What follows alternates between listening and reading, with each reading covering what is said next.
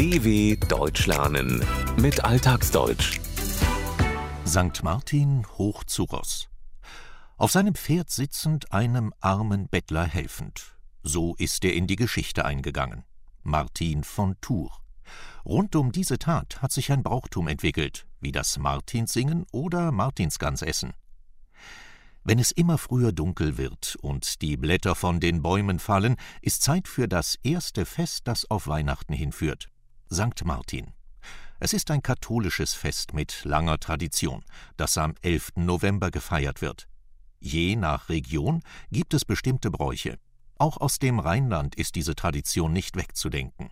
Was auf jeden Fall dazugehört, sind die entsprechenden St. Martinslieder. St. Martin ritt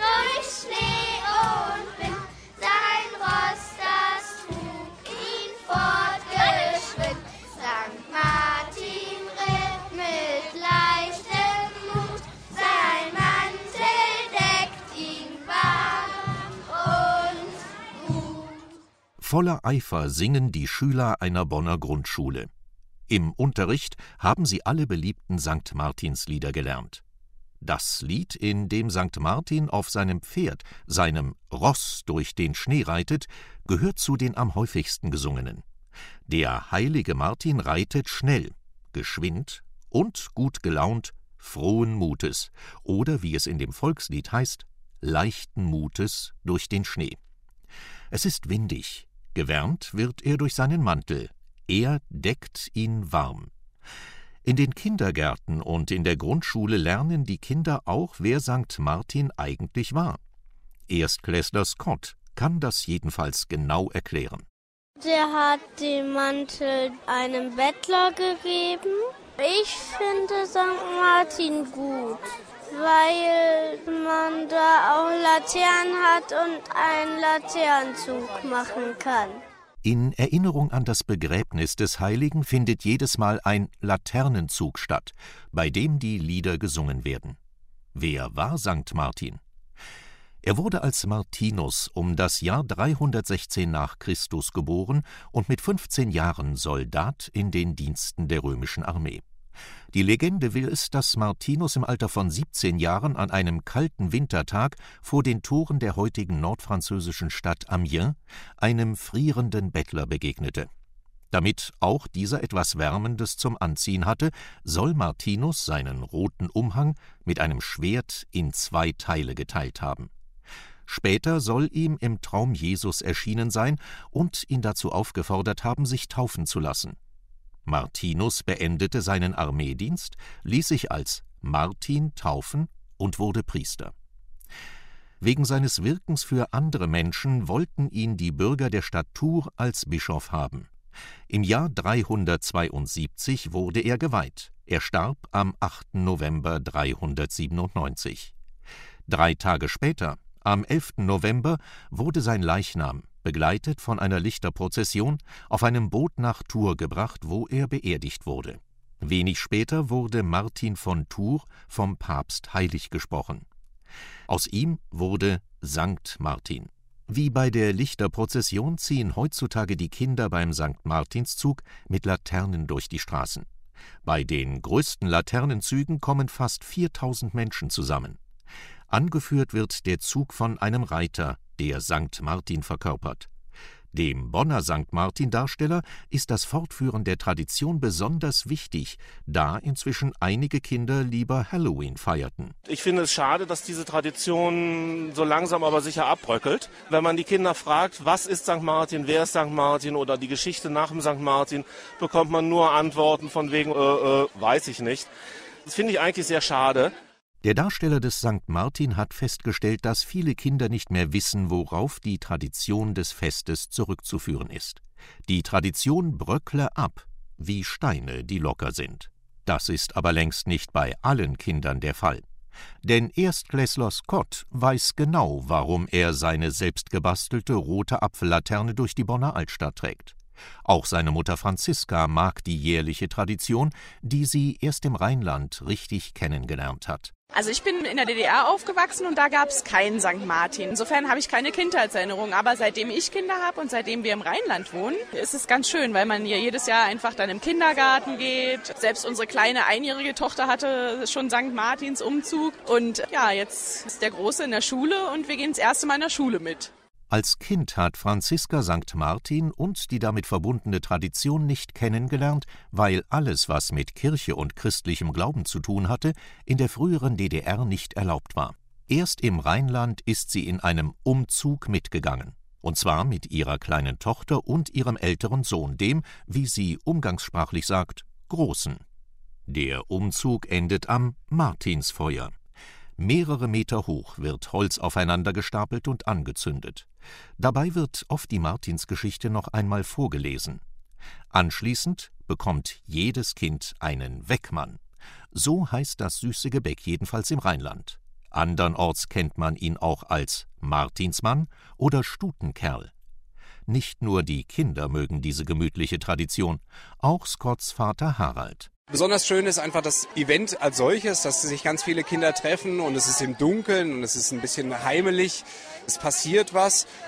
Und das Ganze drumherum, also das Basteln der Laternen, das ist eine ganze Menge, so ein rundum Wohlfühlpaket für die Kinder. Und ich glaube, das gefällt den Kindern auch am meisten. Harald liebt die gesamte Atmosphäre des Ereignisses oder, wie er neudeutsch sagt, des Events. Für ihn fühlt es sich heimelig an, behaglich, wie daheim in seinem eigenen Haus. Auch die Vorbereitung, das Basteln der Laternen und das Einüben der Lieder, das ganze Drumherum, wie er sagt, gehört dazu. Es ist ein rundum Wohlfühlpaket, so als ob man sich einen ganzen Tag nur verwöhnen lässt und sich anschließend richtig gut, richtig wohlfühlt. Die Laternen sind das Schönste an jedem Umzug. In der Regel werden sie ein bis zwei Wochen vorher zu Hause oder in Kindergärten und Grundschulen gebastelt. Form, Farbe und Material verändern sich jedes Jahr. Also wir hatten jetzt Architektenpapier, das haben die Kinder dann mit Wachsmalstiften bemalt, das nennt man dann eine Bügeltechnik, das verläuft dann so und wir hatten einen Korpus dieses Jahr viereckig, wo das dann reingeklebt wurde und dann wählen die Familien selber aus, ob sie eine Kerze nehmen oder ein elektrisches Licht. In ihrem Kindergarten, erzählt die Kindergärtnerin, wurde dieses Mal Architektenpapier genommen. Das ist transparent und hat eine gewachste Oberfläche. Dieses Papier kann man zum Beispiel mit farbigen Wachsmalstiften bemalen. Bügelt man die Zeichnung, verlaufen die Farben wegen des in den Stiften enthaltenen Wachses. Das Papier wird anschließend so zurechtgeschnitten, dass es in die Laternengrundform, den Korpus, passt. Dieser ist in der Regel aus Pappe. Wichtig ist ein fester Boden, so dass eventuell eine Kerze hineingeklebt werden kann. Die meisten Laternen werden aber durch eine kleine Glühlampe, die an einem langen Stab hängt, elektrisch erleuchtet. Martinsumzüge gibt es nicht in allen Teilen Deutschlands, sondern nur in überwiegend katholischen Regionen, wie im Rheinland und in Süddeutschland. Mancher Kindergarten veranstaltet, wie die Mitarbeiterin des Gütersloher Kindergartens erzählt, aus einem ganz bestimmten Grund nur ein sogenanntes Laternenfest. Das haben wir uns im Team hier so überlegt, weil wir eben viele Menschen haben aus unterschiedlichen Kulturkreisen oder auch Menschen, die überhaupt ähm, gar keiner Religion angehören. Und um allen Gesellschaftsschichten gerecht zu werden, haben wir uns jetzt hier für ein Laternenfest geeinigt, wo wir halt Lieder singen, wo wir gemeinsam mit den Eltern ein Laternenfest feiern und den Kindern. Aber die klassische Martinsgeschichte mit Mantelteilen und so, das findet hier nicht statt. Dieser Kindergarten hat sich dafür entschieden, das rein katholische Fest anders zu gestalten. Der Grund? Den Kindergarten besuchen Kinder unterschiedlicher Religionen und aus verschiedenen Staaten mit ihren Bräuchen und Traditionen, aus verschiedenen Kulturkreisen. Der Gedanke von Hilfsbereitschaft und Nächstenliebe des Martinsfestes wird allerdings auch beim alternativ gefeierten Laternenfest betont. Auch die Lieder, die gesungen werden, gestalten sich etwas anders. Da geht es nicht um St. Martin, sondern zum Beispiel um zwei Kühe, die mit ihren Laternen losziehen und anfangen zu tanzen.